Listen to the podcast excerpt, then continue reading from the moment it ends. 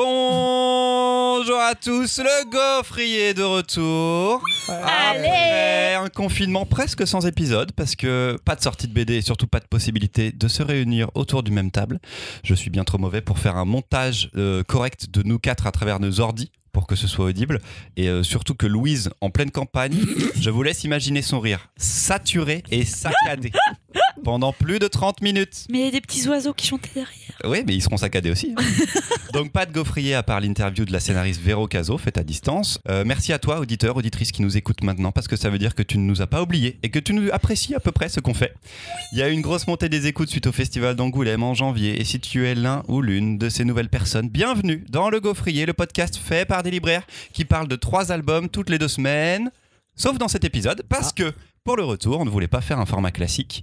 On est d'abord très content de se retrouver, nous, tous les quatre, d'enregistrer des nouveaux épisodes que vous entendrez comme avant, toutes les deux semaines, à partir de maintenant. Mais là, on voulait en profiter pour vous parler de nous, du métier de libraire, qu'on exerce donc tous, de ce qu'il représente au moment du Covid et du confinement, tout ça en répondant aux questions que vous nous avez posées en ligne pendant ce petit confinement. On pensait justement y répondre en ligne aussi, mais non, maintenant, on préfère le faire là, euh, avec vous, et euh, avec vos commentaires aussi que vous pourrez nous poser sur les réseaux sociaux Facebook, Twitter, Instagram.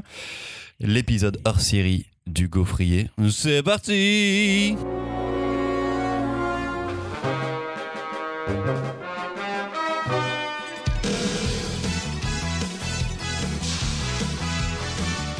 Nous quatre, c'est Mimoun, Louise, Marion. Salut Ça va bien? Salut Ça fait vraiment très plaisir de vous voir. Grave. Je suis très... C'est trop... Hashtag Covid. Qui veut du Covid Pardon. Ton coude. Ton coude, ouais, Ouais, c'est bah. vrai, en plus tu tousses Dans dans un micro là. coude. Je suis chez moi, je fais ce que je veux, ok Ok. On va d'abord euh, parler de comment ça s'est passé pendant le confinement, euh, comment ça se passe après, surtout le confinement, là pour des librairies. Alors nous, pratiquement euh, que spécialisés euh, BD, sauf euh, Louise. Enfin, Mais- sauf la moitié de l'équipe, Voilà, en fait. La moitié, pas la moitié. Bon d'accord, ok, dans des librairies Moite, tout court. Et ensuite on parlera de nous, donc avec les questions que vous nous avez posées, des histoires du gaufrier et comment on se connaît et tout le bordel. Est-ce qu'on est vraiment amis dans la vraie vie? Est-ce que comment ça se passe? On se déteste en vrai. Se C'est des cons. Je leur parle jamais. Alors, comment ça s'est passé pendant le confinement pour vos boutiques? Tous Marion Eh bien, écoute, euh, moi, c'est très particulier puisque j'ai quitté la librairie dans laquelle je travaillais précédemment euh, le 13 mars dernier. Super. Autant Bon vous dire que euh, j'ai passé une première partie de confinement de vacances et une deuxième partie de confinement à monter un projet de librairie qui ouvrira à Paris au mois de septembre. Et le, le contexte est positif. Le contexte est très positif. Louise? Oui, euh, comment ça s'est passé? Euh, Pour refaire un peu euh, la chronologie euh, des Alors, choses. il y a eu le Covid. Alors, le Covid, je te le fais en deux-deux. Pardon. Le samedi soir euh, sur lequel Macron a annoncé que euh, les commerces allaient fermer, je pense que c'est le cas pour la plupart des librairies, on a fait un samedi qui était pas loin d'un samedi de Noël. C'est-à-dire que clairement le samedi, les gens se sont pris- précipités en librairie, c'était de la folie, en même temps c'était complètement n'importe quoi. Nous on s'est quand même retrouvés, euh, je pense à un moment donné, euh, samedi après-midi avec au moins 35 personnes dans la librairie, des enfants qui toussaient, tout ça, c'était fantastique. Il y a quand même eu un petit moment de, de doute, genre "Hmm, si on doit choper le Covid, c'est maintenant, disons-le. Euh, samedi soir, fermeture, donc fermeture administrative des librairies. Chez nous, il s'est rien passé puisqu'effectivement, on n'avait pas le droit de faire quoi que ce soit. La librairie a rouvert en drive. J'aime pas ces anglicismes de merde. Elle a fait du clic et de la collecte. De la Pen- commande et du retrait. Voilà, de la commande et du retrait. Euh, pendant 15 jours avant qu'on ait le- re le droit d'ouvrir le 11 mai, qui a, permis, qui a permis un petit peu de, de limiter les pertes, mais qu'on soit très très clair, c'est absolument irrattrapable, euh, quasiment deux mois de fermeture. C'était, je pense, plus pour les libraires une manière de dire à leurs clients qu'on était quand même là, Euh, sachant qu'à ce moment-là, Amazon avait subi une fermeture voiture qui n'est pas euh, liée au gouvernement, je le rappelle, parce que plein de gens pensent ça, c'est suite à une plainte des syndicats Sud, puisque leurs salariés étaient très mal protégés, qu'Amazon a dû fermer. Donc clairement, il y avait une carte à jouer. Euh, je pense que ça a été un moment qui a été très difficile, très difficile pour beaucoup de libraires, parce que euh, si vous ne suivez pas très bien l'actualité des libraires, il y a énormément de libraires qui se sont déchirés sur est-ce qu'on doit rouvrir pendant le confinement ou pas. Et on a bien vu que si au début, avec la position du SLF, qui est donc le syndicat des patrons de librairie, euh, il y avait une position commune au fur et à mesure où euh, la situation se tendait. Vraiment, il y a un gros déchirement dans, euh, dans, dans, dans les libraires. Et ça, c'était assez dur à voir. Vraiment. Parce que les patrons voulaient sans doute. Parce qu'il y avait des patrons qui voulaient que- rouvrir, il y avait d'autres patrons conditions. qui ne voulaient pas rouvrir. Et euh, ça a été un petit peu euh, la chasse aux sorcières. C'est parti dans tous les sens. Bon, ça, c'est de la tambouille interne de C'est de la tambouille interne, mais je trouve qu'on a bien vu que, que la profession était vraiment pas unie. Et d'ailleurs, ceux qui ont été Voilà. beaucoup médiatisés, c'est Voilà. ceux qui voulaient rouvrir, les quelques-uns qui Voilà. voulaient rouvrir. Parce qu'au final, il y en a plus qui voulaient rester fermés euh, pour euh, se protéger, protéger leurs libraires, protéger leurs clients, euh, parce que je pense qu'une bonne partie de la profession a compris le danger qu'il y avait derrière, même si il y a un danger clairement pour plein de librairies, plein d'entreprises, Euh, mais il y avait cette idée-là de, protéger, de faire attention. Euh, le livre, bien sûr que c'est quelque chose d'important, euh, mais bah, on a des livres chez nous aussi, on peut lire ce qu'on a chez nous, on peut, attendre un peu et on pouvait laisser passer le temps.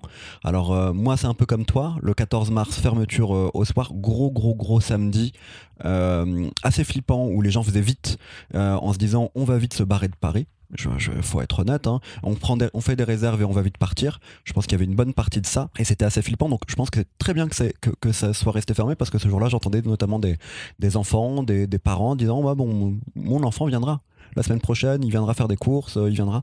Donc c'était c'était vraiment nécessaire. On a rouvert euh, en euh, commande et retrait à partir du 27 avril. Alors il y a, plusieurs raisons à ça. En effet, c'est pas aussi rent- enfin c'est même peut-être pas rentable d'ouvrir avant, clairement. hein. mais le lien avec le client, il est important clairement très important. Et puis, toute la chaîne du livre, elle s'est grippée. On en reparlera encore un peu plus peut-être après, mais toute la chaîne du livre s'est grippée. Les commandes que j'ai passées euh, du mercredi au samedi, par exemple, avant Pendant le que confinement. en commande retrait ou avant Avant, Ouais. avant le confinement. En fait, ces, ces commandes-là, moi, il y a un livreur qui a essayé de me les ramener lundi, mardi. Euh, ce, ce livreur-là, les cartons après, il les met où Normalement, le, la compagnie du livreur, euh, le euh, comment dire, euh, la, com- la compagnie qui livre, elle, elle doit pas garder les cartons, elle doit les renvoyer ensuite chez le distributeur. Sauf que le distributeur, il veut pas les récupérer, mais les livreurs, eux, ils ont pas où caser. Du coup, il y a des, cartons qui se perdent. Les livres qui devaient sortir la semaine juste après, ah là là, ceux-là, ils sont dans un entre-deux parce que certains libraires qui sont restés ouverts le lundi ou le mardi les ont reçus. Certains libraires de Provence, les ont reçus, de province, pardon, les ont reçus le vendredi. Du coup, ils sont sortis ou ils sont pas sortis? Personne ne sait. Où est-ce qu'ils sont? Personne ne sait.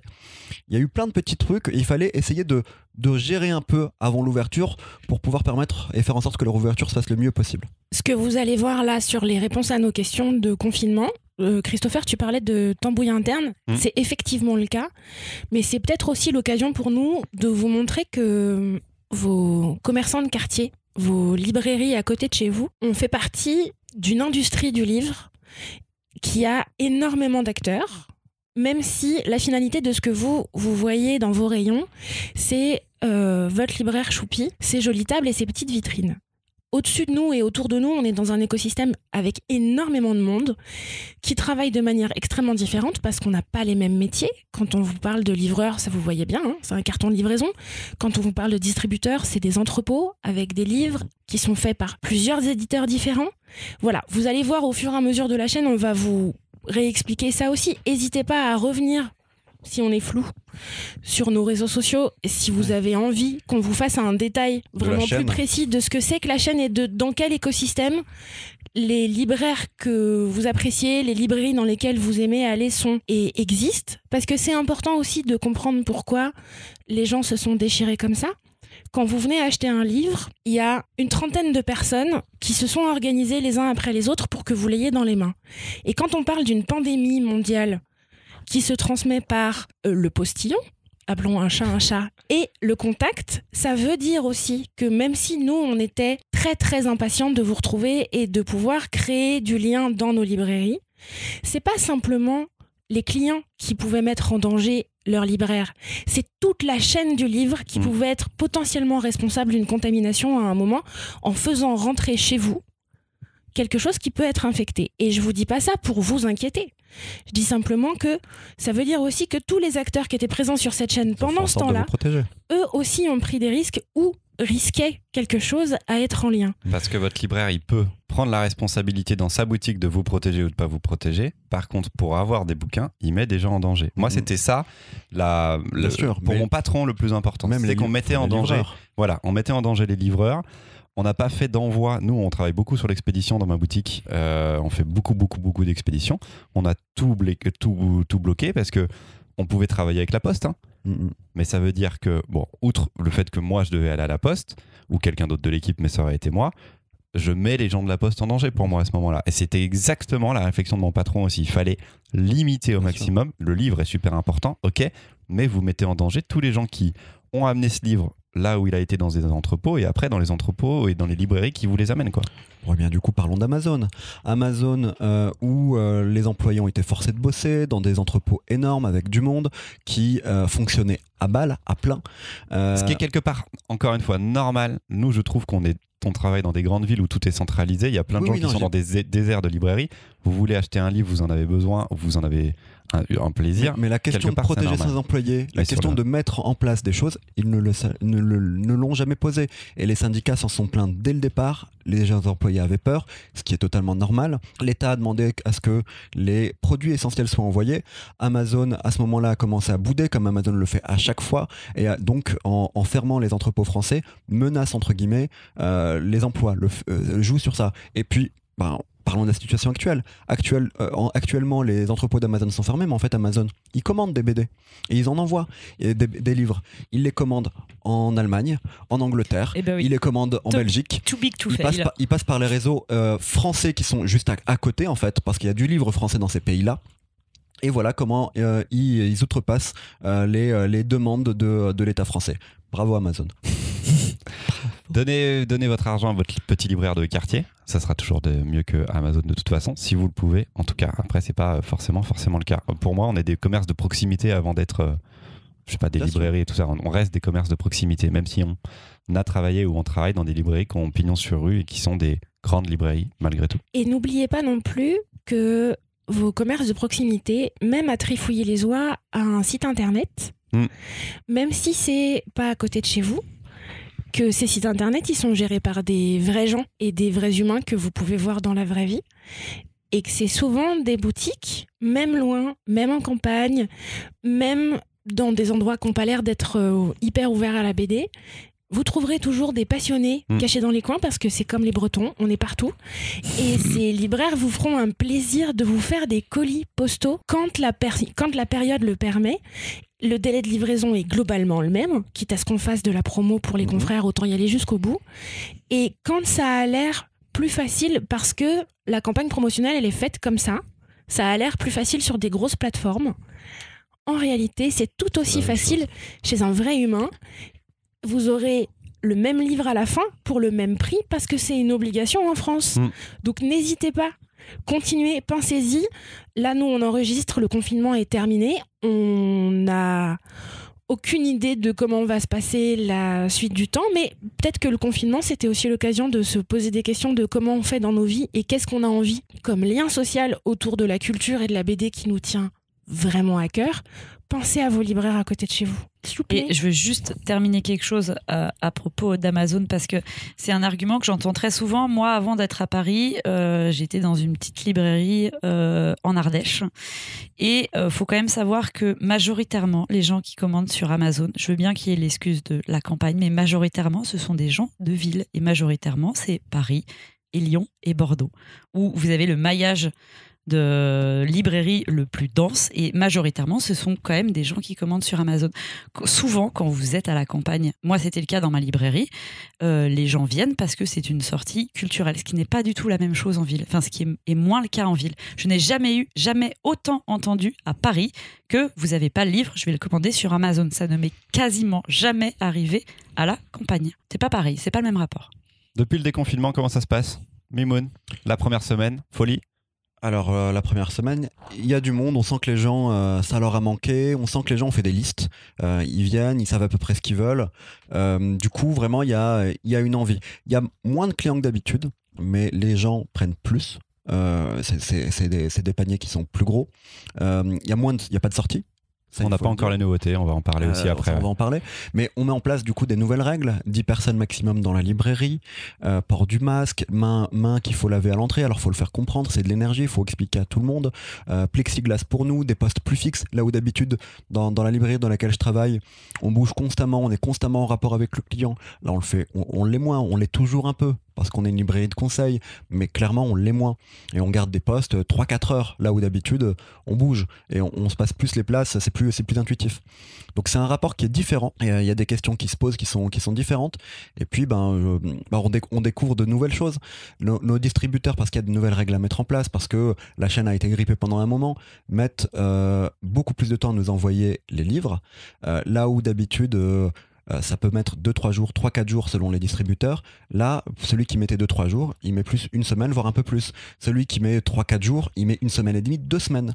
Donc, ça demande de la patience pour nous, ça demande une gestion de stock qui est vraiment différente. Et en fait, il a fallu attendre la fin de la première semaine pour s'en rendre compte. Complètement. Donc on a déjà, là au moment où on enregistre, on est fin de deuxième semaine. Ouais, il y a des trous. Il y a beaucoup de trous dans nos librairies et c'est normal que vos libraires et vos librairies n'aient pas forcément les titres que vous voulez. Mhm. Pas forcément, pas les nouveautés, hein, mais les juste clients- sur le fond. Alors, Mais ils comprennent. les clients comprennent. Moi, j'ai travaillé dans deux librairies jusqu'ici euh, et j'ai jamais eu, pour le coup, hein, vraiment, j'ai jamais eu de clients qui viennent en parlant d'Amazon et qui prennent en photo pour, pour, en commander sur Amazon. J'ai jamais été dans ces quartiers-là. Je sais que ça existe parce qu'on me le raconte constamment, jamais été dans ces quartiers-là. Et Mais par contre, il y a une impatience. Il y a souvent une impatience de on veut le livre. Et d'habitude, on envoie chez des confrères, enfin voilà, on le fait très bien. Nous, euh, ben, tous les libraires qui sont ici autour de la table, ben, on a l'habitude d'envoyer les uns chez les autres, d'ailleurs pour les plus proches. Euh, mais Oui. on, on a l'habitude d'envoyer les uns chez les autres. Là, on sent que les gens sont moins impatients, ils prennent le temps. Euh, c'est quelque chose aussi qu'on va peut-être redécouvrir, cette, cette, euh, ce- ce- ce- cette manière Je de suis gérer moins le temps. positif que toi là-dessus. Ah ouais, moi c'est Ouais. pas le cas là où je suis. Pour le coup, les gens Ouais. prennent vraiment le temps. Moi, pour la première semaine, euh, ça a été comme Mimoun. C'est euh, pour vous donner à peu près un- une idée. C'est c'est comme si on faisait des samedis tous les jours. Donc, c'est euh, des, des semaines qui sont euh, assez chargées. Euh, c'est ce que tu as dit, Mimoun. C'est compliqué pour vos libraires parce que la librairie, c'est quand même souvent un lieu où on flâne, où on tripote tout. Et là, du coup, clairement, c'est moins possible. Euh, pareil, nous, on doit, on a que maximum euh, 8 clients dans la librairie.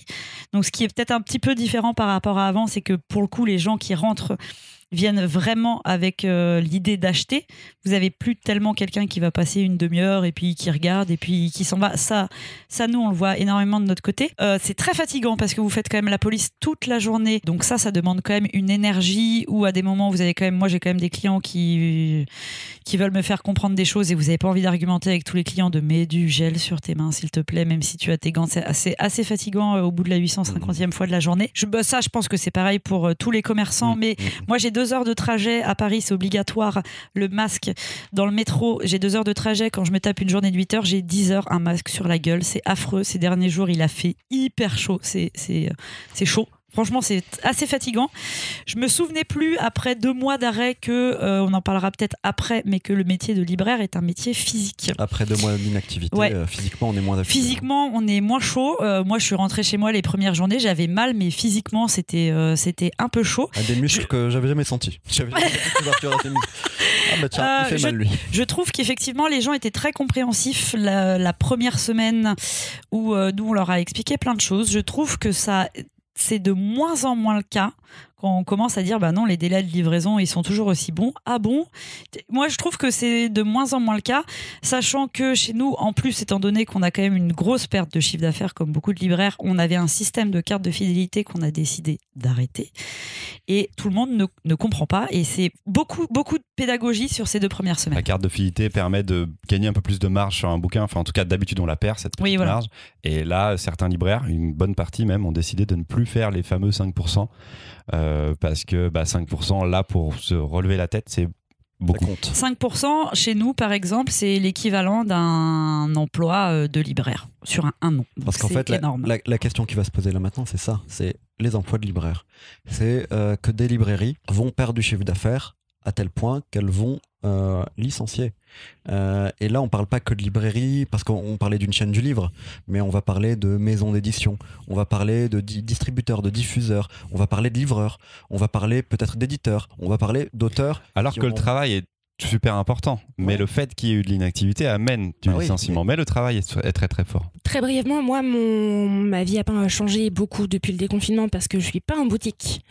Donc, euh, je- Marion est toujours en vacances. hein, euh, Alors Marion, tout va bien. euh, Marion euh, qui est euh, qui est euh, libraire parce qu'elle aime le contact, euh, le mouvement et euh, l'ac- l'activité finalement, euh, travaille depuis un mois et demi euh, en télétravail euh, devant un bureau avec un ordinateur.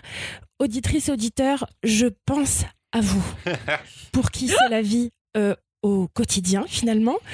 Parce que c'est pas c'est un changement qui est pas évident pour moi mais qui est hyper intéressant. Parce que pendant que les confrères sont repartis sur le terrain et font de la pédagogie avec euh, les clients mais moi je suis restée et pour le moment je travaille encore avec tout le reste de la chaîne du livre parce que j'aurai euh, j'aurai la joie de vous expliquer ça un peu plus tard je pense mais ouvrir une librairie ça veut dire travailler avec toute la chaîne en amont pour pouvoir avoir les bons livres au bon moment, dans le bon local.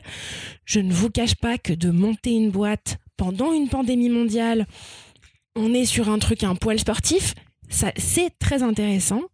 Et ça pose effectivement ces questions d'emploi et d'emploi nécessaires à la chaîne du livre. Parce que moi, je travaille du coup depuis quelques semaines avec tous ces gens de l'ombre que vous, clients, clientes, vous voyez jamais qui se sont réorganisés et qui ont essayé de se réorganiser comme ils ont pu, bon an mal an, souvent mal an. et c'est pas c'est pas évident. Euh, je voulais rebondir sur la question de l'emploi et particulièrement de l'emploi en librairie, puisque quitte à faire un hors-série et à vous dire clairement ce qui se passe, euh, ce qui se passe en ce moment dans les librairies, on voit déjà les conséquences parce que on a déjà vu passer des annonces de fermeture de librairie.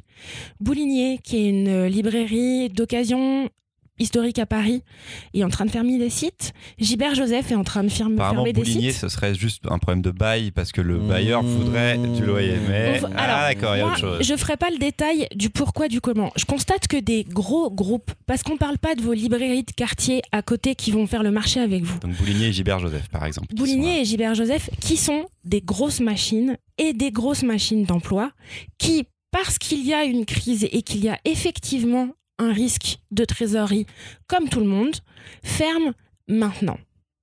Et si on a été tous très très attentifs pendant ce confinement à qu'est-ce qui était nécessaire et on a pensé et on pense encore à tous les gens qui ont travaillé dans la vraie vie pendant le confinement et à tous les gens dont personne ne parlait avant et ces gens nécessaires sont devenus vos caissiers, caissières, éboueuses, éboueurs, infirmiers, infirmières. Cette liste-là, vous la connaissez.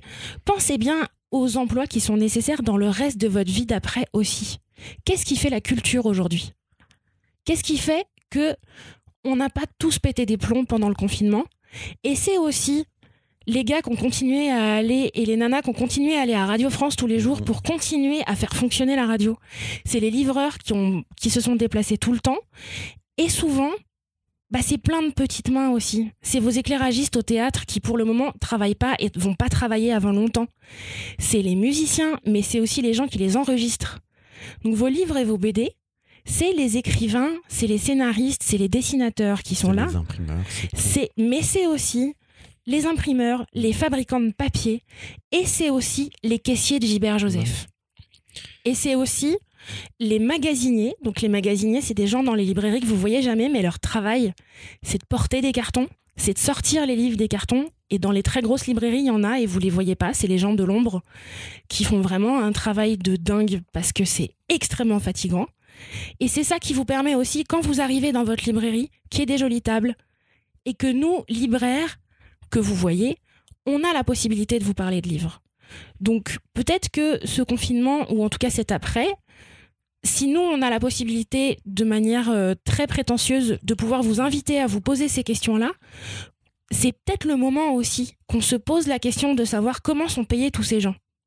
Comment sont payés les auteurs dont vous aimez le travail? Comment sont payés les caissiers qui font des boulots de chien Parce que le magasinier, il porte le carton tout entier, mais le caissier, il porte le carton tout entier, livre par livre, toute la journée.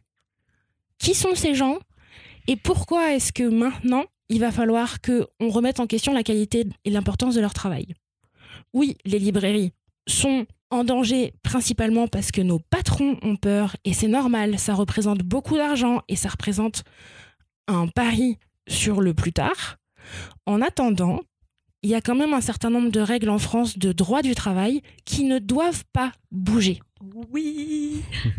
Changement d'horaire, travailler le dimanche, tout ça, toutes Tout ces ça, questions tout ça, qui sont ça, au, ça, cœur ça. de, même nationalement, pas forcément que dans la librairie, et pour lesquelles, enfin en tout cas, je sais qu'autour de la table, on n'est pas d'accord pour travailler plus parce que, bah, parce que juste c'est notre travail aussi et qu'on doit être payé correctement pour ça et que ce soit normal pour pas redevenir un peu foufou. Ça serait bien. Alors on est, bien d'accord que la, librairie, c'est un commerce très particulier. Euh, il faut dire que la librairie, c'est la plus petite marge, le plus petit bénéfice dans les commerces que vous connaissez. Mais par contre, exploiter les libraires, les sous-payer, ne pas euh, faire valoir, euh, comment dire, le, savoir-faire, ne pas faire valoir l'ancienneté, ne pas faire évoluer ces libraires, leur faire une charge de travail qui est au-dessus de leurs fonctions. Euh, tout ça, c'est pas possible, c'est plus possible et il faut que ça s'arrête. Ok, maintenant dans le futur, les prochaines sorties, comment ça s'annonce. Là, les moments où l'épisode sort, quelques nouveautés vont être arrivées. La semaine où vraiment on, on sort l'épisode, mais c'est un peu lent. Euh, les éditeurs ont annoncé des baisses sur l'année de environ 30%, je crois, sur Oui, les nouveautés. Moins 20 et 40, ça dépend des lieux. Ouais. Ça dépend des éditeurs, mais dans les moins 20 et les 40, il faut bien compter la période de deux mois où rien n'est sorti. Donc ça veut dire qu'ils ont baissé pour moi pendant ce qui va arriver seulement de 10%, on va dire, leur catalogue, 10 à 15% leur catalogue. C'est quand même un petit effort, mais ça veut aussi dire que vous allez avoir en librairie pratiquement que des livres à enjeu, comme on appelle ça, que des blockbusters, que des livres qui sont censés rapporter de l'argent, rapporter de l'argent aux éditeurs, rapporter de l'argent aux libraires aussi. Parce qu'en vrai, là, on fait de l'argent, nous, en ce moment, on a du monde, mais c'est du, du monde qui achète du vieux stock. Et il va falloir de la nouveauté pour que ça revienne un petit peu. J'aurais jamais cru dire un jour qu'on attendait des nouveautés en librairie parce qu'on en a d'habitude tout le temps, tout le temps, tout le temps. Et, Et ça nous fait trop. bien chier. Et il y en a beaucoup trop. La réflexion sur est-ce qu'il y a trop de livres qui sortent en France peut aussi avoir lieu. Euh, elle est également très importante. Certains éditeurs plutôt engagés y réfléchissent encore plus que jamais. Les grosses boîtes, les gros éditeurs, eux, par contre, euh, euh, pas forcément. En tout cas, décalent des choses. Donc euh, voilà, les sorties normalement devraient euh, à peu près reprendre normalement. Et on en aura même pendant l'été, ce qui était assez différent par rapport à d'habitude. Globalement, ça s'arrêtera quand même au 6 juillet, globalement. Oh, Ouais. Moi, j'ai des news 14. mi-juillet quand même, non Ouais. Ouais. Mi-juillet, fin juillet Voilà. pour certains distributeurs diffuseurs. Donc, Ça euh, fait... ah, Ensuite, ces dernières années, il y a eu tellement de retard plein de fois sur des titres qu'il y a des titres qui arrivent tout le long de l'été parce que c'est des retards de l'année. Donc, euh, Ça, ça vous fait peur, ça vous fait plaisir. Comment est-ce qu'on peut le vivre du côté libraire? Je- Les lecteurs donc les attendent, ces nouveautés. Mm. Comment ça se passe? Sachant qu'on n'a même pas les dates pour tout. Tout n'est pas forcément déjà daté. C'est encore assez complexe que la machine se remette en marche. Euh, moi, je pense que déjà, euh, la demande des, des libraires au départ, c'était de prendre le temps avant de, de- de ressortir des livres. Euh, il fallait deux, trois semaines. Pour certains, ça aurait été, pour certains distributeurs, ils ont mis deux semaines et demie ou trois semaines.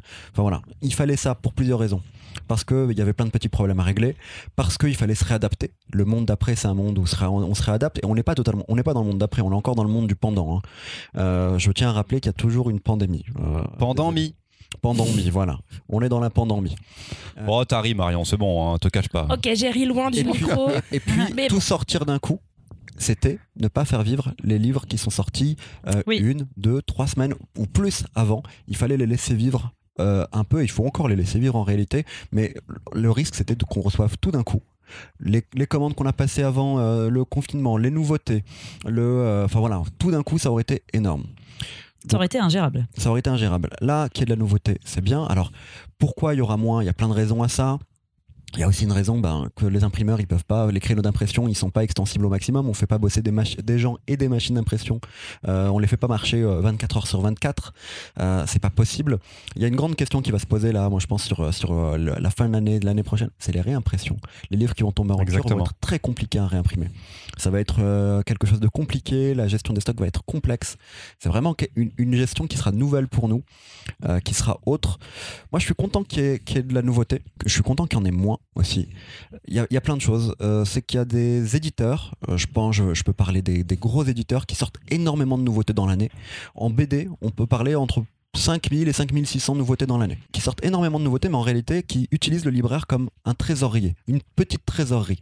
On vous envoie des livres, vous les vendez pas tous, mais vous allez le renvoyer à l'éditeur, qui lui va vous créditer un avoir, mais entre-temps, il vous a envoyé un autre, euh, d'autres livres que vous allez payer. Et ce mouvement constant, le fait de nourrir cette machine-là, c'est que tous les libraires de France gardent une trésorerie pour, euh, pour, euh, pour les éditeurs. Et en fait, on tient le poids de- du, du livre sur nos épaules. C'est là aussi que beaucoup de, de gros groupes ont commencé à avoir peur.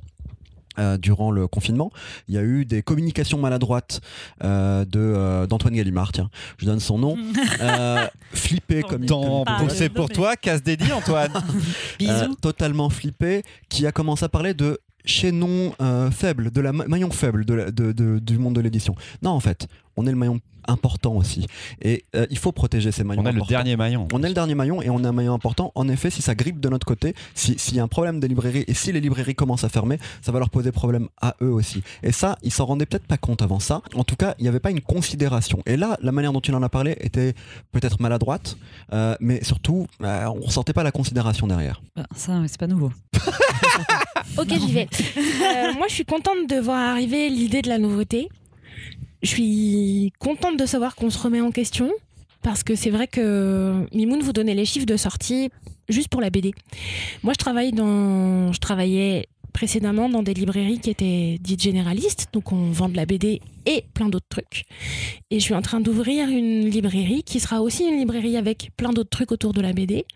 Pour vous donner un ordre d'idée et de proportion, c'est des chiffres que vous avez peut-être déjà croisés si vous êtes lecteur de littérature. Mais la littérature, il y a la rentrée littéraire qui va commencer euh, fin de l'été et qui va durer jusqu'au milieu de l'automne. Pendant ce laps de temps de deux mois, deux mois et demi, il va y avoir. L'année dernière, c'était 600 nouveaux romans pour deux mois et demi. Ce qui veut dire, pour remettre les choses dans leur- dans l'ordre, que si vous lisiez deux livres par jour pendant un an, vous auriez juste le temps de lire les nouveautés de la littérature française de ces deux mois d'automne. Pour du roman. Juste, Juste du pour roman. du roman français. Alors que des nouveautés, on en a toute l'année. Dans tous les rayons, sur toutes les thématiques. S'il y a moins de sorties, ça va être intéressant. En revanche, c'est maintenant, auditrice, auditeur, que ça va devenir rigolo de venir discuter avec votre libraire. Parce que si tout le monde a besoin d'argent, ça veut dire aussi que vous allez avoir arrivé des titres que vous connaissez déjà. Ça va être la suite d'une série ou le nouveau roman d'un auteur qui sort régulièrement des livres.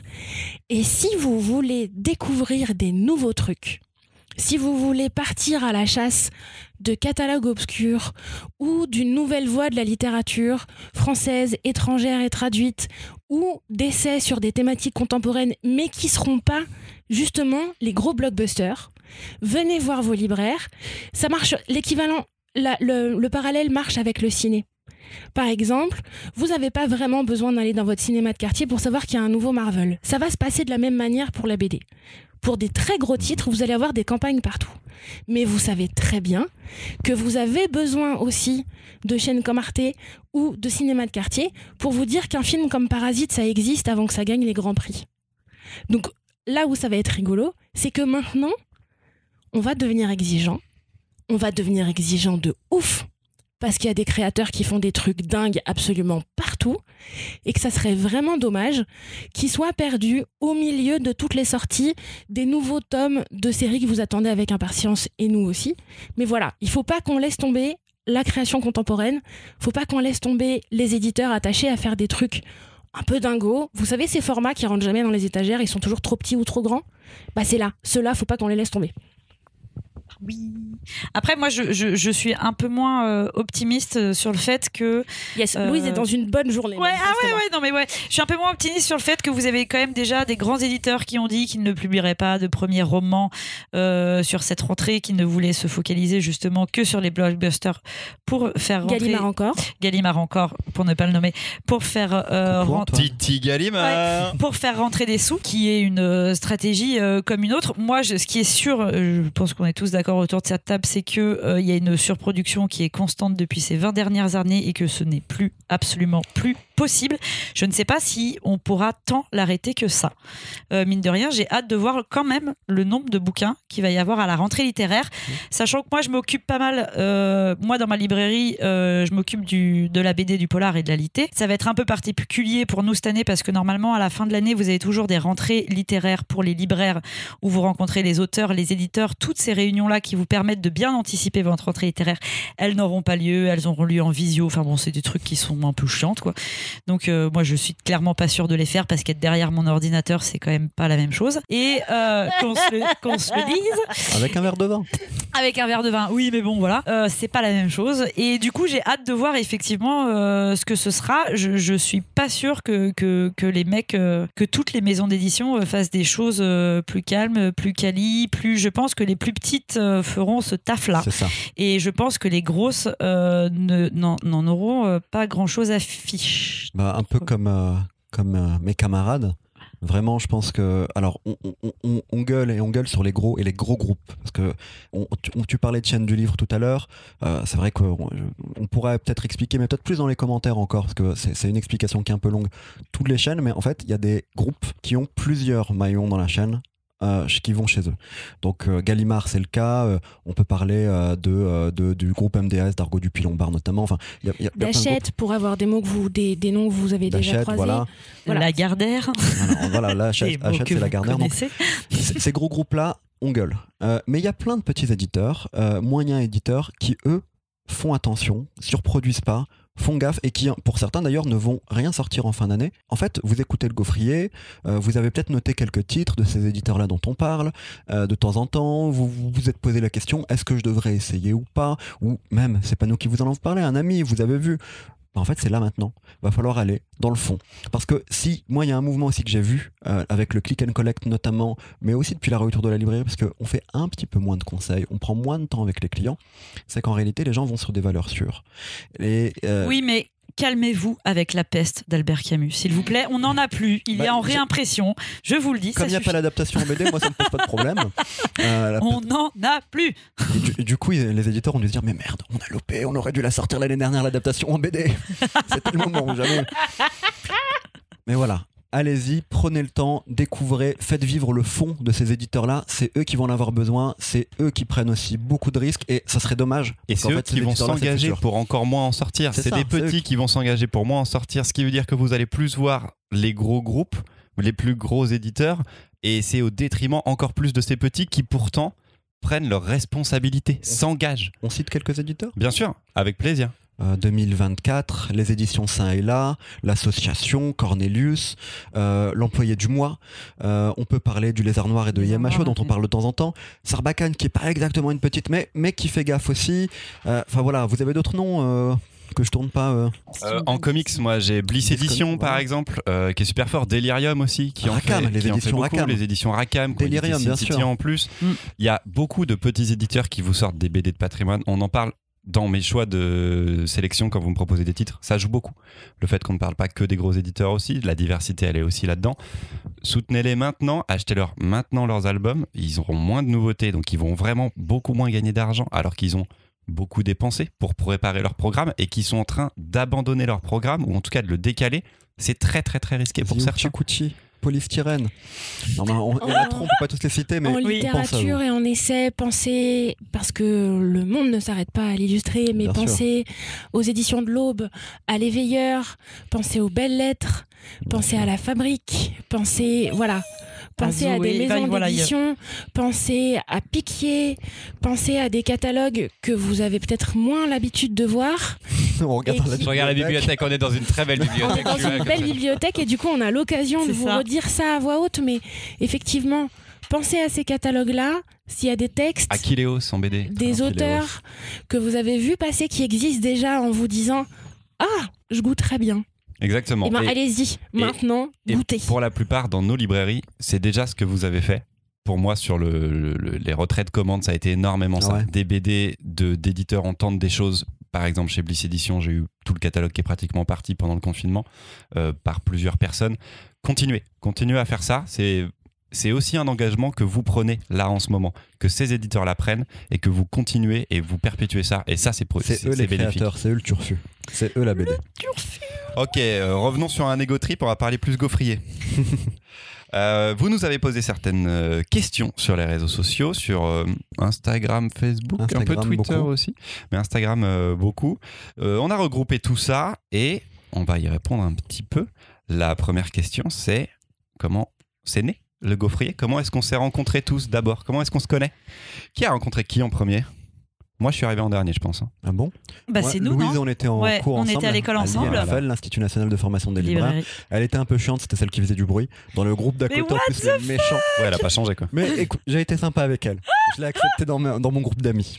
N'importe quoi. Là, vous dans- découvrez, vous découvrez quand même en direct que Mimoun, il a fait partie des gens cool. Ouais, c'est Ouais, ça. c'est ça. C'était la Genre, première fois dans sa vie. Il hein. faut voir quand même que quand on finit libraire, il faut quand même que vous le sachiez, c'est que globalement, on a tous plus ou moins toujours fait partie de la Des bande nerds. de nerds qui lit dans la cour du lycée. Ouais. Mais quand on se regroupe tous au même endroit, Il y a quand même. euh, il y a la reproduction sociale fait que les plus nerds d'entre nous deviennent les gens cool. Euh, Mimoun, C'est ça. Non mais je déconne, mais Louise, je l'ai aimée dès le premier soir et j'ai aimé aussi Flétan qui est à Wow, côté on dit pas ça comme ça.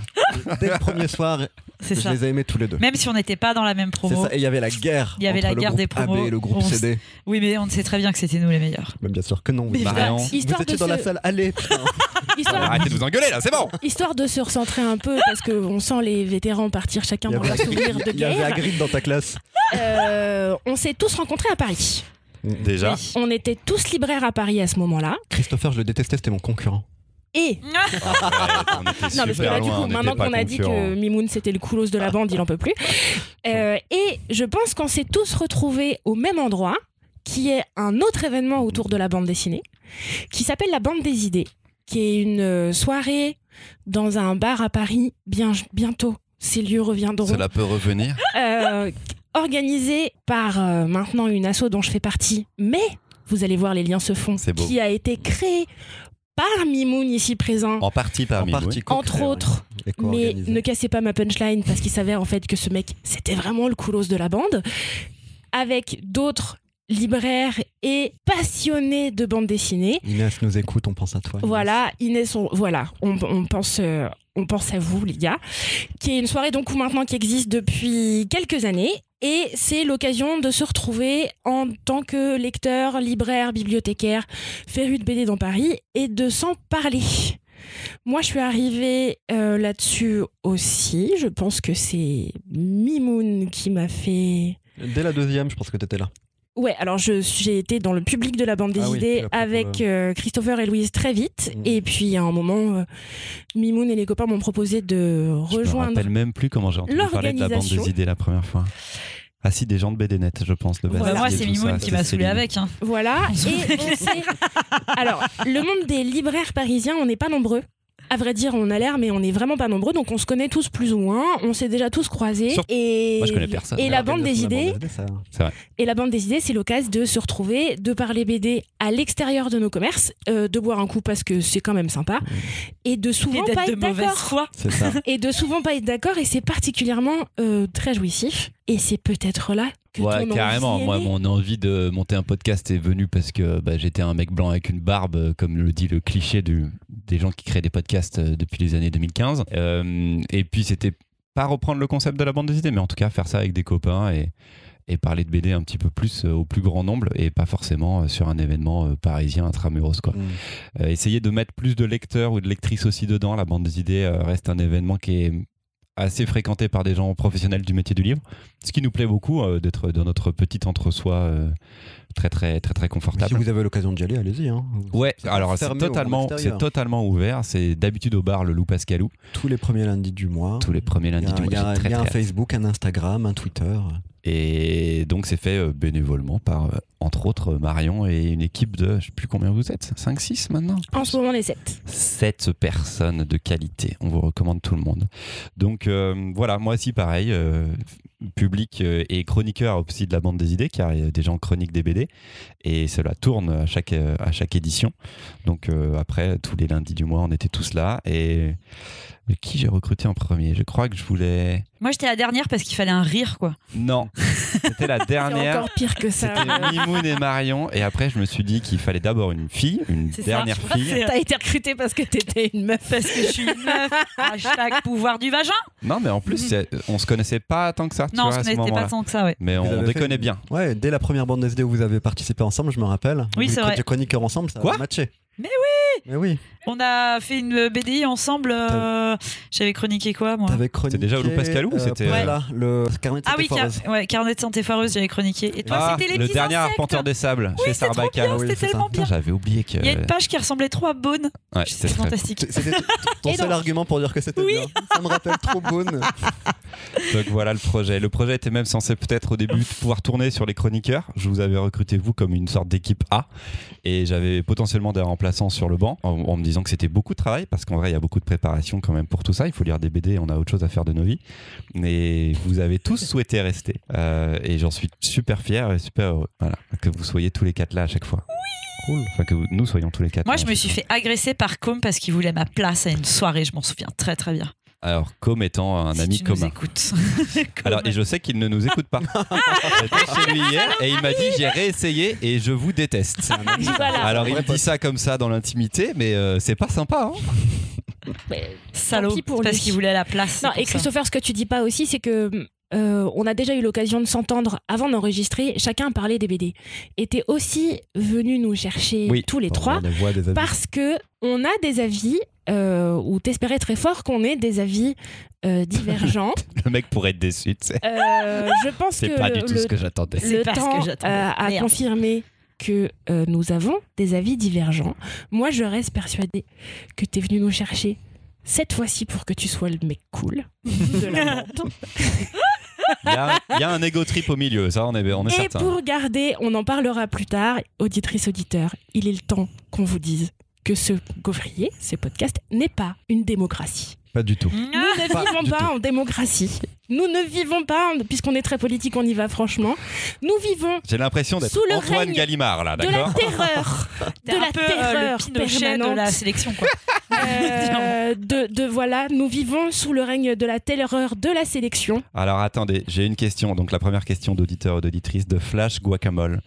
La question est justement de quel droit De Christopher se permet-il de refuser Moi, certaines œuvres que vous proposez Eh bien, Flash Guacamole, je suis ravie que tu mettes ce sujet épineux sur le tapis parce que notre grand Raïs à nous, Christopher, Je vais couper son micro. Alors, vas-y, parle, vas-y. Tiens, mon micro. Vas-y, parle. merci Mimoun, je, je ne serai pas brimée, je ne serai pas brimée, on me laissera parler quoi qu'il arrive. C'est bon, j'ai remis ton Et je micro. reprends mon micro parce que face à la colère populaire, Christopher ne peut pas me laisser taire. Euh, Christopher nous fait croire qu'il essaye de faire euh, des sélections équilibrées. Varié. Éclectique. Éclectique. Éclectique. Éclectique, my ass Attends, BD, comics, euh, manga, Voilà. j'essaye de faire. À vrai dire, il est temps, puisqu'on nous a dit dites tout jusqu'à ce qu'on vous coupe le micro, il fait des sélections éclectiques de ce qu'il a lu. De, de selon lui. C'est aussi en partie par, par, par rapport à des choses que j'ai lues. Est-ce que ce n'est moins le cas C'est moins le cas maintenant que je suis plus parisien.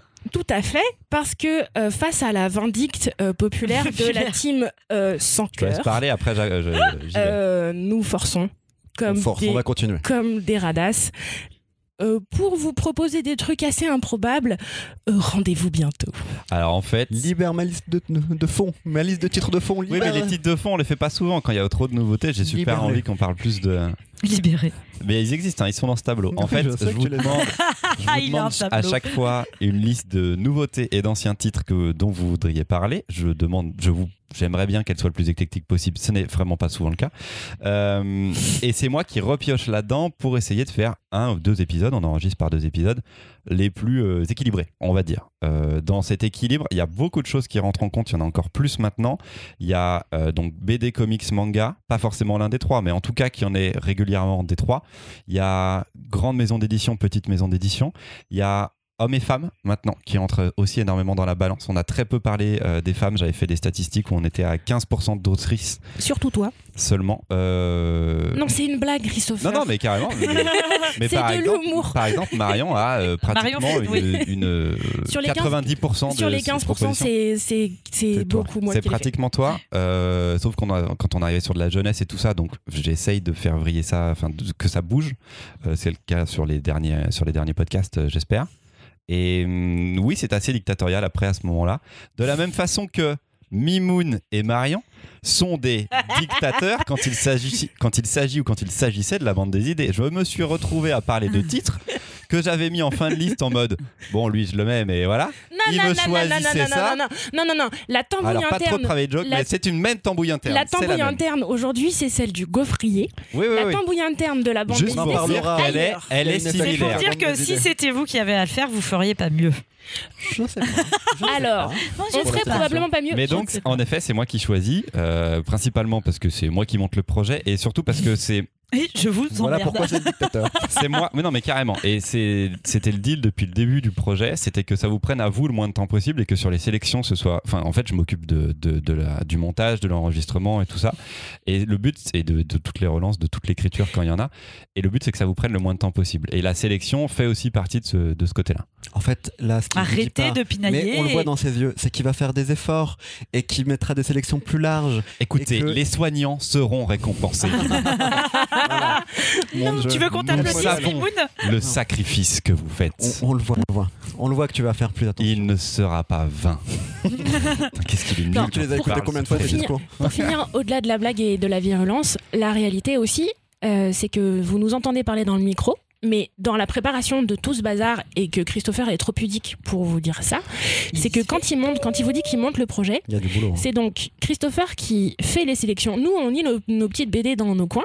Lui, il a nos listes au dernier moment. Après, il cherche les livres pour voir de quoi on parle parce que des fois, il les connaît pas. Après, il fait une sélection. Après, il relit les livres. Il écrit toutes les intros et les transitions. Il prie le Seigneur. Je dis pas qu'elles sont soit- bonnes, je dis juste que je les écris. Il prie le Seigneur pour qu'on soit là et qu'on ait au moins un tiers de la chronique quand on arrive. Ce qui est pas Et toujours le les cas. BD. Qu'on ait lu toutes les BD, ce qui est Pas toujours. c'est pas si pire. Une fois qu'on est parti et qu'on a enregistré nos deux épisodes, on a passé une matinée ensemble, on s'est bien marré. Lui, il part avec des heures et des heures et des heures de, De- trucs Dans le micro. compliqués parce que De bruit de Louise, bouche, parce que Louise existe, de respiration, de vent Voilà. qui vient de on ne sait où. euh, de cours magistraux euh, de Mimoun et de moi qui commence des phrases et qui les finit jamais, pour qu'à la fin vous ayez un épisode qui soit complet. Parce que Christopher, il a trouvé quelqu'un avec qui collaborer pour faire un générique. Il a trouvé Il fait l'aller Une illustratrice. euh, Marie-Charlotte qui s'est occupée de nos visuels Qui continue de les faire, ouais. et qui continue de les faire. Il anime, proposent, il nos réseaux sociaux. Et maintenant, Christopher, il est lyonnais. Donc Mhm. une fois par mois, il fait des allers-retours pour venir enregistrer avec nous. Donc c'est un dictateur extrêmement investi.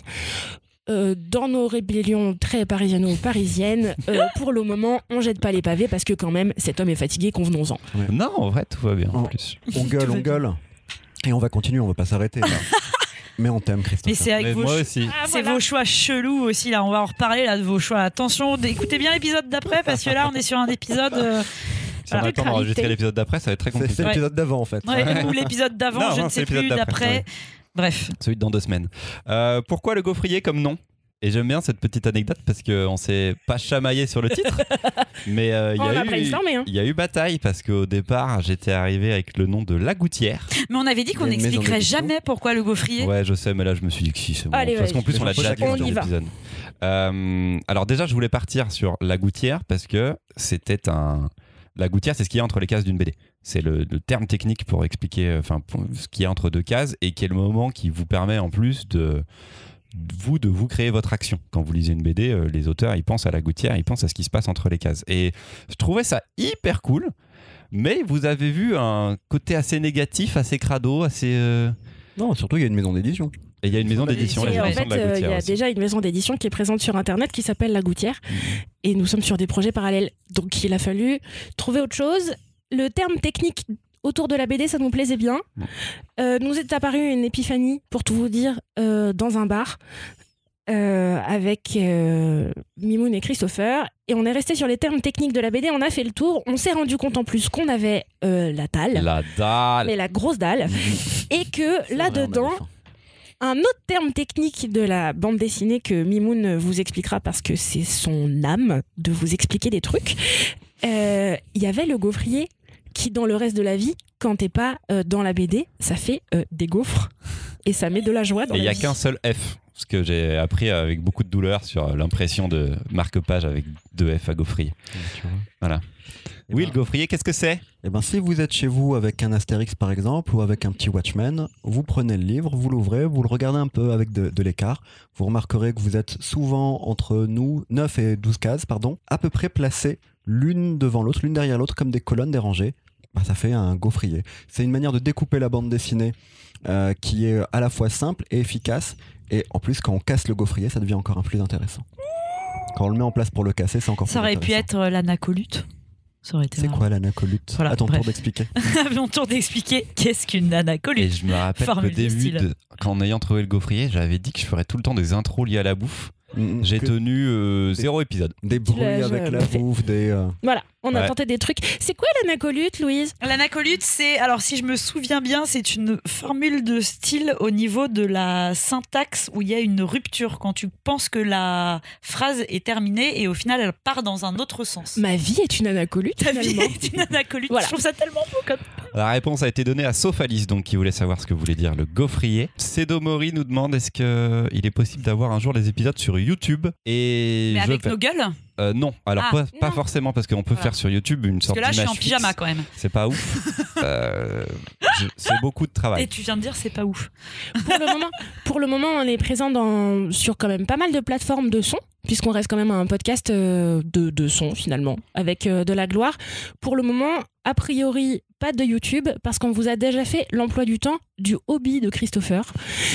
et que donc, euh, vous pouvez nous trouver sur toutes vos plateformes de de podcast et en natif sur notre site internet. Et pour moi, c'est super important parce que les podcasts que j'aime le plus sont des podcasts qui sont natifs, qui sont sur les plateformes et qui ne sont pas forcément sur YouTube, qui est un autre diffuseur de, de contenu, certes, mais YouTube, euh, il y a une vidéo et ça m'intéresse pas parce que on fait un podcast et on fait un podcast sur la BD où il faut qu'on vous donne envie de lire, d'ouvrir, de feuilleter une BD sans avoir d'image. Alors on met quelques petites choses sur Facebook, mais l'idée ce serait de le faire et que juste nos mots fonctionnent. Euh, moi j'aime donc du podcast et mes podcasts préférés comme euh, Deux heures de perdu ou comme euh, Feu Studio 404 sont uniquement sur toutes ces plateformes. Donc c'était mes, modèles et je trouve que être sur YouTube on désacralise ou qu'en tout cas ce n'est plus forcément dans la mouvance de podcast que moi j'aime énormément. Et ça demanderait un travail si jamais je souhaitais quand même mettre euh, des images sur ces podcasts. Pas des vidéos c'est sûr parce que c'est impossible de nous filmer là maintenant tout de suite. Il faudrait plusieurs angles de caméra. Enfin c'est mort c'est totalement mort. Donc euh, non très peu de chances de l'avoir sur YouTube. Euh, Pas de zoom sur nous euh, quand on est en non, ouais, c'est juste chaud, quoi. C'est juste chaud. On a commencé à 8h du matin aujourd'hui, quoi. On est un lundi, c'est un l'un de nos deux jours de repos de la semaine. Et il est 8h du matin et on enregistre. Donc, euh, certains ne se sont même pas réveillés. ah, la grosse question elles sont où vos librairies? Demandées par Léo Bretkops. Et je me suis dit qu'on pouvait enfin répondre peut-être à cette question. Bah Marion, veux-tu parler de ton projet du coup qui est en train de se monter? Avec joie, eh bien, moi je travaille en ce moment pour un- l'ouverture d'un projet de café-librairie qui ouvrira ses portes euh, à la rentrée prochaine, Donc en septembre? Septembre 2020. euh, pour des raisons de pandémie mondiale, vous l'imaginez bien, qui sera situé dans le 5e arrondissement, puisqu'on sera au 47 de la rue de la Montagne Sainte-Geneviève. Ce sera la librairie Café de Tram et on sera absolument ravis de pouvoir vous proposer au même endroit plein de trucs, mais de la BD et des gâteaux. Ah ouais Beau projet. Ah ouais Une terrasse au soleil. Mm, Ça, Ah pas mal. Ah, je savais même pas ça. Eh ouais, j'en ai gardé euh, des surprises. Et Voilà donc pour sur, moi. la, sur ce que tu auras dans la librairie, il y aura un peu de BD bien sûr, mais il y aura beaucoup d'autres choses que tu auras Alors- choisi toi. Tu seras toi la seule libraire sur place. Je Ouais. crois. Ouais, ouais. Donc, euh, quand vous passerez à la librairie café, c'est des sélections que moi j'aurais fait en très grande partie de la littérature française étrangère, des essais et de la BD et des beaux-arts parce que, euh, parce que ma vie finalement.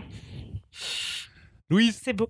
Moi, je suis dans une euh, librairie généraliste euh, du 92, donc dans les Hauts-de-Seine, en Ile-de-France. Le micro. qui ne fait pas donc voilà, qui ne fait pas que de la BD. Qui Toi, ne fait pas que de la BD. Alors, la euh, BD. Nous, on a deux magasins. On, on prend une, une- une moitié de petite place. On a deux magasins. Il y a un magasin, il y a toute la partie jeunesse qui est à côté. Et moi, je suis à la partie adulte où il y a tout le reste sauf la jeunesse. Sachant que, parce que histoire de faire très simple, toute la BD euh, est quand même chez moi. Donc, j'ai aussi de la BD jeunesse. Voilà. Mimoun J'ai tout, tout, tout. Moi, je travaille dans une librairie dans le 5e arrondissement de Paris aussi. Mais Comme c'est La- original, des librairies dans le 5e arrondissement de La Paris. librairie Bulle en Vrac, juste à côté de, de Sancier de Banton et de la rue Mouffetard. Euh, ça fait euh, un peu plus de 5 ans et demi que j'y suis depuis l'ouverture. C'est ça, c'est toi qui as pratiquement été enfin, euh, Ouais, bah, je suis- responsable je suis de la responsable librairie. de la librairie du coup. Euh, Pas patron, mais responsable. Non, je suis pas patron, mais je suis responsable. Et donc euh, de- depuis le début, donc euh, j'ai fait les commandes d'implantation comme euh, comme euh, euh, Marion est en train de le faire. Euh, j'ai pensé aussi euh, à l'aménagement, aux emplacements. On fait de l'animation, pas mal de dédicaces, des expositions, euh, un festival une fois par an, sauf en cas de pandémie mondiale. Euh, coucou. Au mois de mai d'habitude, c'est ça Au mois de mai d'habitude, ouais. Voilà, euh, une librairie avec, euh, bah, on est euh, quatre en tout euh, libraires en ce moment, Euh, quatre libraires euh, passionnés qui viennent vous parler de BD, de comics, de manga, euh, voilà, d'un peu de tout pour vous faire découvrir de nouvelles choses et essayer de vous euh, donner le livre qui vous fera du bien. Et moi, je suis donc à Lyon, euh, à Lyon, à Comics Zone, qui, comme son nom l'indique, fait principalement du comics euh, en français et principalement en anglais. On est presque les seuls à faire de l'import de comics américains euh, sur Lyon, en tout cas de manière aussi euh, forte, forte et en ayant beaucoup de choses que les clients ne commandent pas forcément. Donc euh, voilà, ça fait un an que j'y suis maintenant. Pratiquement, c'était début mai de toute façon que j'ai commencé là-bas. Et avant, j'étais à Paris, à BDNet Nation, et c'est pour ça qu'on s'était rencontrés à ce moment-là. Moi, c'était ma première expérience de libraire à BDNet, c'était assez incroyable, c'était beaucoup de taf. Et à Comic Zone, c'est. En fait, c'est très différent. On est déjà tous spécialisés si on est en librairie PBD. Mimoun, toi, tu l'as vécu aussi. Euh, Louise, donc un peu moins. Marion euh, aussi. Vous étiez dans des librairies enfin, généralistes. généralistes. Mais On est ouvert. c'est déjà un microcosme, la BD. Je suis encore dans un microcosme du microcosme derrière et j'essaye, moi, après, dans la mienne, d'ouvrir le plus possible à d'autres choses, à d'autres pans assez proches quand même de la pop culture. Euh, J'ai pas euh, vocation à, à changer l'idée de la librairie, enfin, de ce qu'elle est, l'âme, mais j'y amène potentiellement, petit à petit, un peu plus de choses que du comics, ou en tout cas des choses qui pourraient s'en rapprocher. Et c'est un autre travail. Bravo. Mais on est vraiment content de ce métier-là. Est-ce que, est que vous voulez parler, parce que je sais pas si on va le dire, mais de.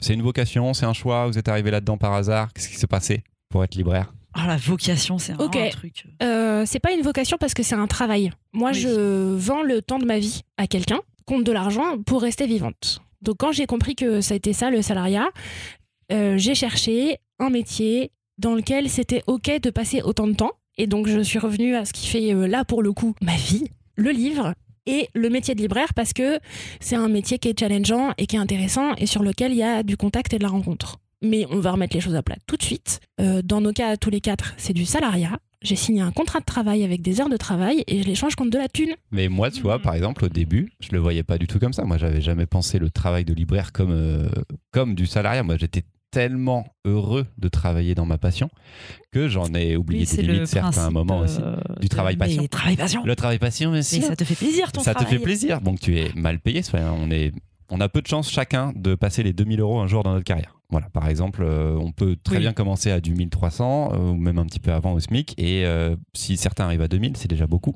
Si vous voulez avoir un ordre d'idée, vous, re- vous réorientez vers libraire.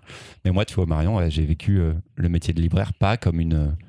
Pas du tout comme du salariat jusqu'à un certain moment. Maintenant, c'est le cas, peut-être parce que je vieillis et que je, je vois maintenant ma vie aussi différemment. Mais euh, grosse passion. Moi, c'était vraiment de la passion. Je me suis orienté alors que j'allais faire des études d'audiovisuel. Enfin, j'ai terminé des études d'audiovisuel et je me suis dit non, je veux faire un métier, je veux faire quelque chose 9 heures par jour qui me plaise. Ah mais ça, l'un important. l'un- Oui, oui. l'un empêche pas l'autre. Si tu veux, j'ai fait des Mais études moi- sup. J'ai fait des études sup qui sont euh, diverses et variées. Il y a eu un moment, il a fallu que je me pose pour travailler parce que parce que c'est vraiment chouette de faire des études en France. Ça coûte pas cher et tu peux faire plein de trucs. Il y a un moment, il faut payer son loyer. Mm. Et donc l'un n'empêche pas l'autre. Tu deviens pas libraire si t'as pas quand même le feu, parce que euh, on aime lire, mais en fait on aime porter des cartons, On aime les gars. transmettre Ouais. aussi. euh, Non mais et puis on aime porter des cartons et on aime euh, une partie de technique que vous voyez pas lecteur lectrice mais on aime euh, discuter de ce qu'on discuter de ce qu'on a lu de ce qu'on a aimé nous tous les quatre on le fait au point qu'on le fait 9 heures par jour dans une boutique et qu'on a monté des projets à côté pour le faire donc la passion ça c'est évident Mm. en revanche la question de la vocation pour ceux qui nous écoutent et qui y pensent on n'oublie pas c'est un job avec un salaire Nul. Louise, parlez-vous de nous. Oui, je vous parle. Parlez-vous de vous. Euh, Parlez-nous de vous. Parlez-vous. Parlez, s'il vous plaît. Parlez, s'il vous plaît. Euh, moi, j'y crois pas du tout au job euh, vocation. Je trouve que c'est souvent un peu de bullshit et qu'on se mange un mur en général dans la gueule. Moi, avant euh, d'être euh, libraire, j'ai fait des études d'infirmière, donc autant vous dire qu'on est quand même très très loin du truc. T'as rien bien choisi en fait. Ouais, j'ai rien bien choisi, Si t'avais continué ça, ça aurait été la merde aussi. Là. Ouais, ça aurait été la merde aussi, tu vois. Et là, techniquement, j'aurais pu être sur la réserve en plus, quoi. Bref, et donc du coup, après, je me suis réorientée en tant que libraire parce que quand j'ai fait un gros point dans ma vie, en fait, tout simplement, j'ai réfléchi qu'il y avait un truc qui n'avait jamais cessé euh, de bouger. C'était le fait que euh, je lisais énormément et que c'était quelque chose qui me tenait beaucoup à cœur. Mais pour moi, alors c'est marrant, hein, pour moi, être libraire, c'était, enfin, c'était pas possible. euh, Je sais pas, j'imaginais que les gens, ils avaient des bacs plus 5 euh, de Plus littérature. Où tu passes ta journée à lire en ouais, fait. voilà. Non, alors je pensais pas ça, mais qu'ils avaient vraiment une formation supérieure quasi obligatoire et que du coup, pour moi, ça m'était accessible alors que pas du tout. Inaccessible. Ouais, c'était inaccessible alors que en fait, pas du tout. Vous êtes absolument pas obligé et euh, c'est même euh, et pas bien trop de rapport d'avoir un bac euh, plus 5, euh, lettres modernes ou je ne sais pas quoi. Tout ça pour être payé au SMIC quasiment. Donc c'est comme ça que je suis devenue libraire et je suis très très contente de l'être encore. Alors après, moi, je me pose maintenant des questions sur mon métier parce que je pense que comme nous tous, euh, ça va faire quasiment dix ans qu'on est libraire et à un moment donné, euh, je pense qu'on a envie de faire autre chose. Enfin, autre chose. C'est-à-dire que je pense qu'on a envie d'évoluer autrement. Je pense que c'est pour ça que typiquement Marion est en train de monter un projet. Moi, j'en suis un petit peu là euh, dans ma réflexion. Euh, ce qu'il faut dire quand même, c'est que le métier de, libraire, c'est un métier qui est usant. Si vous regardez euh, vos libraires que vous avez en boutique, je ne parle pas de votre gérant qui en général a 50 ans, mais souvent vous remarquerez que les libraires, ce sont des gens qui sont jeunes et qui sont très très très jeunes. Et ça dit quand même quelque chose du métier. Ça dit quand même que c'est un métier qui est dur. C'est un métier où il y a un gros turnover et où les gens ne restent pas parce que de fait, quand vous essayez de vous construire une vie euh, au-delà de 30 ans et que vous avez des projets avec un salaire et le fait que libraire c'est très chronophage parce que bon comme tout le monde vous bossez la journée mais quand vous rentrez chez vous bah vous bossez je veux dire le, la lecture de plaisir il y a la lecture de plaisir mais, mais c'est votre boulot aussi. Et euh, on se retrouve du coup avec des choses qui sont à des moments assez compliqués euh, en librairie. Le, métier de libraire il a beau être un métier passion pour les gens qui ne connaissent pas c'est pas toujours tout rose Bon ben rien d'original du coup. hein. Je vais répéter à peu près la même chose que vous. Euh, C'était pas du tout une vocation. Euh, J'y avais jamais pensé avant mes 23 ans. J'ai euh, fait des études de lettres. Puis je savais pas quoi faire de mes études de lettres. J'ai bossé dans la photo. Je gagnais, je bossais pas beaucoup, mais je gagnais bien ma vie pendant deux ans. euh, et j'aimais ça. À un moment donné, il a fallu. me- petit job parti trop tôt. Non, à un moment donné, il a fallu. Possiblement, parce qu'il y, a une crise financière qui est passée euh, dans, les années, fin des années 2000, enfin, fin des années 2000, où il a fallu euh, se poser des questions, où euh, il fallait que je passe un diplôme et que je me mette en auto-entrepreneur à ce moment-là. C'était la, la question pour survivre, et je me suis posé la question de est-ce que j'ai envie de passer un diplôme pour faire ça? Et là, je me suis rendu compte qu'il y a des lieux où j'ai toujours aimé aller, il y a un truc qui est toujours revenu dans ma vie, alors euh, la librairie, oui, mais en réalité j'achetais peu parce que j'avais pas les moyens d'acheter pendant une bonne partie de ma vie. Et la bibliothèque, mais par contre que j'ai toujours été en librairie, regarder les nouveautés, j'ai toujours emprunté, j'ai toujours lu. Et je me suis posé du coup la question de libraire et je l'ai très vite pris comme un métier. Mais j'ai su aussi dès le début que ce métier n'était pas facile.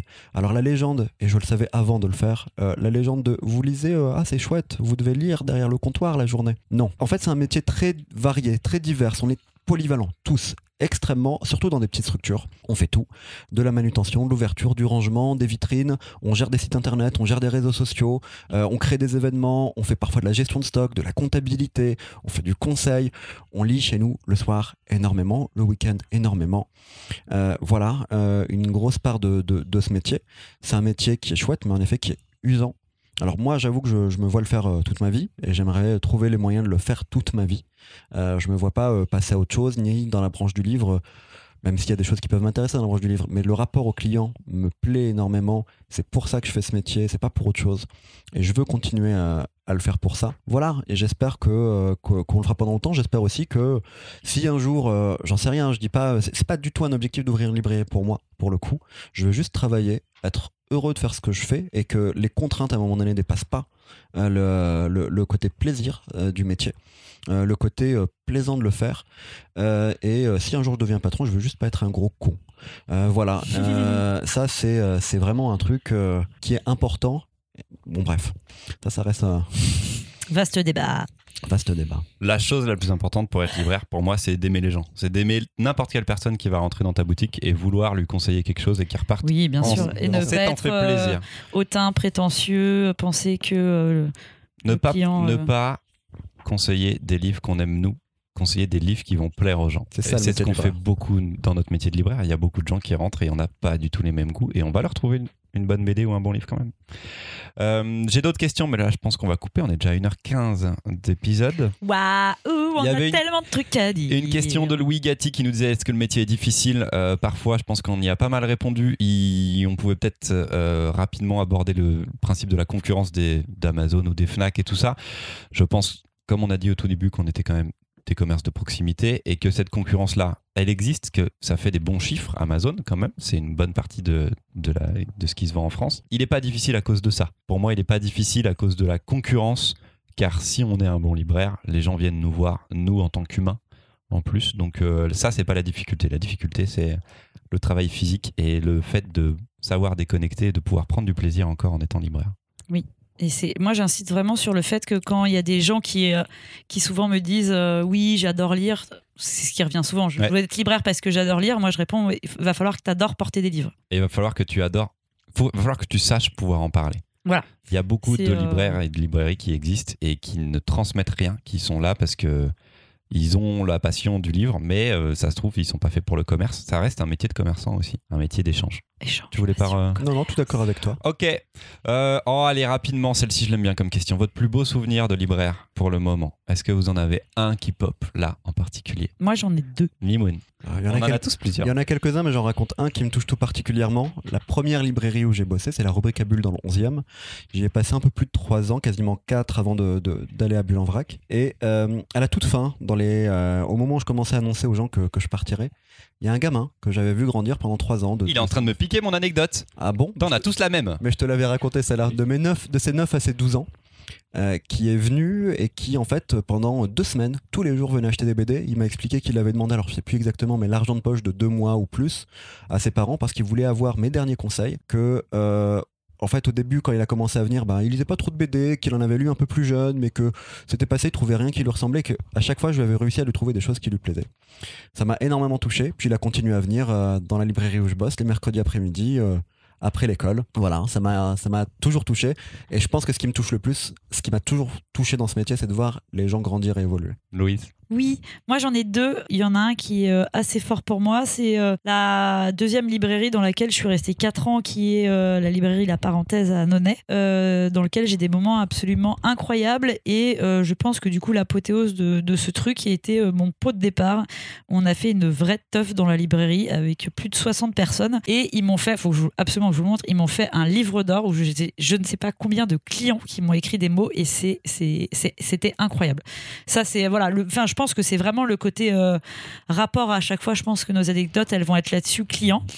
Et après, plus dans le côté euh, professionnel, j'ai un directeur commercial avec lequel je m'entends très bien et avec laquelle j'ai eu la chance euh, de passer tout un déjeuner et que je trouve que c'est un, très grand éditeur et qu'il est fantastique et que, que cet homme a tellement de choses à dire que c'est un de mes trucs très très fort qui m'est resté en tant que, que libraire. La maison, c'est les éditions de minuit. Et, et ce monsieur est, est un livre d'histoire et c'est Tu veux incroyable. donner son nom? Oui, c'est Henri Cos des éditions de minuit. Merci Henri. Merci Henri. Marion. Eh ben moi j'en ai deux et ça va aller, euh, je vais essayer de faire très vite. Dans la première librairie dans laquelle j'ai travaillé, j'étais un bébé libraire et j'apprenais le contact avec les gens, j'apprenais à parler des livres et je m'occupais en grande partie d'un rayon de livres scolaires, ce qui est pas très ce qui fait pas forcément très envie, mais au milieu de ça, il y avait un petit rayon de français langue étrangère. Donc c'est des livres qui sont adaptés pour les gens qui sont en train d'apprendre à lire le français, qui lisent déjà dans d'autres langues mais qui lisent pas encore en français. Et j'ai rencontré là-dedans une euh, mère de famille qui venait chercher des livres pour ses enfants, qui a fini par oser me demander des livres pour qu'elle apprenne à lire elle en français. Elle a acheté des livres de FLE et elle a acheté des livres de cuisine. Et cette dame, elle a appris à lire le français avec des livres de cuisine et ses livres pour enfants. Et on a travaillé ensemble pendant un an parce qu'on a vraiment travaillé toutes les deux. Elle, elle a travaillé de ouf. Euh, moi, j'ai travaillé pas mal parce que c'est un métier euh, d'apprendre le français ou de faire apprendre le français. Donc ça, c'était très joli. J'étais bébé libraire. Et j'étais pas beaucoup plus grande, mais il y a un petit moment, j'ai fait un- une période de Noël dans la librairie de Mimoun. Et j'ai fait mon arrivée euh, dans la librairie spécialisée bande dessinée. J'avais jamais travaillé en SP et BD. Je me sentais pas légitime. Je me suis fait rouler dessus parce que c'était mon premier Noël à Paris Noël. et c'était mon premier Noël dans une librairie SP. Dans les derniers jours de mon contrat là-bas, j'ai fait un, un chouette conseil. Vous savez, c'est dernière minute avant la fermeture, il reste un quart d'heure, allez. On le fait. Alim Le Tanner J'ai vendu Alim le Tanner que Mimoun m'avait fait lire. Je finis mon contrat, je m'en vais et ce monsieur qui était pas parisien, qui était rentré là par hasard, il a envoyé un mail à la boutique pour dire qu'il avait adoré le livre et mon conseil et j'ai gardé le mail et j'ai plus jamais douté de mes capacités. Trop bien. C'est beau. On a tous ça, c'est fort. hein. Moi j'ai la même que Mimoun, donc avec le petit Malo qui m'a fait un dessin et tout en partant. Et côté pro, du coup, alors j'en ai 12 milliards hein, avec le côté a, humain de oui. voir grandir les enfants, des gamins qui naissent. Première, Mhm. Premier livre illustré, première lecture que les parents vont lire. Et quand tu arrives à 6 ans, 5-6 ans et qu'ils commencent à lire tout seul et que c'est toi qui leur conseille le premier livre et tu fais Oh, Putain, c'est magique quoi. Des ados aussi qui grandissent. Ça, c'est super de les voir passer ouf, par ouais. plein de phases. C'est, sublimissime, c'est la plus belle partie. Encore plus fort avec les enfants parce que tout bouge beaucoup plus vite. Sinon, j'ai une dédicace que j'ai beaucoup aimée. On en, fait, on en faisait beaucoup à Paris, à BDNet. Et hum, du coup, c'était assez euh, mécanique, c'était assez simple. Mais là, pour, euh, pour Blue Giant, rappelez-vous l'épisode 9 de Blue Giant que vous aviez descendu. Mais euh, c'est très rare d'avoir des mangaka qui se déplacent depuis le Japon. Et j'étais hyper fier d'avoir Shinichi euh, Ishizuka à la boutique.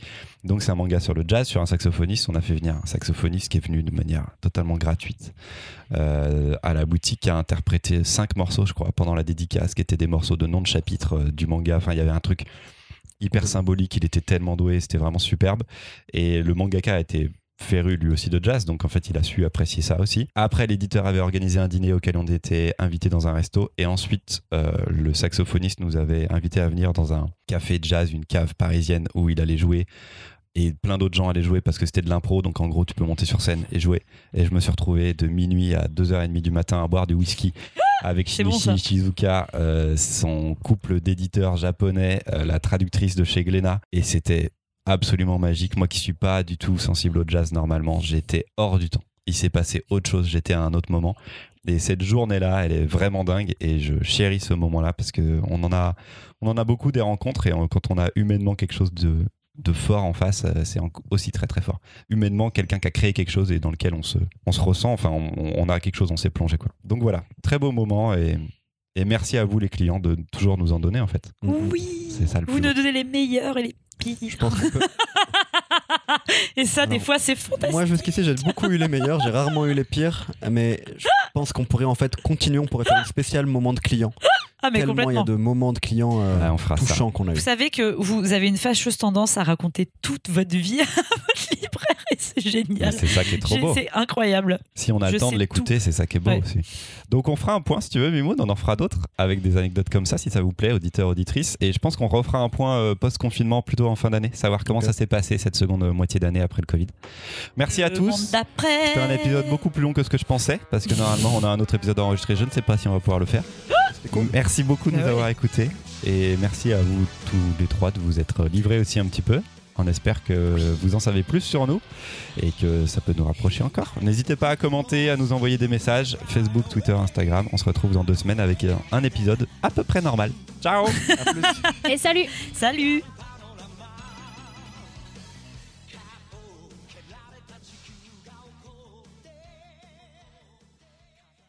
Bah avant, tu vois, on avait peur de péter dans le métro, maintenant on a peur de tousser, quoi. C'est quand même un peu euh, chaud, quoi.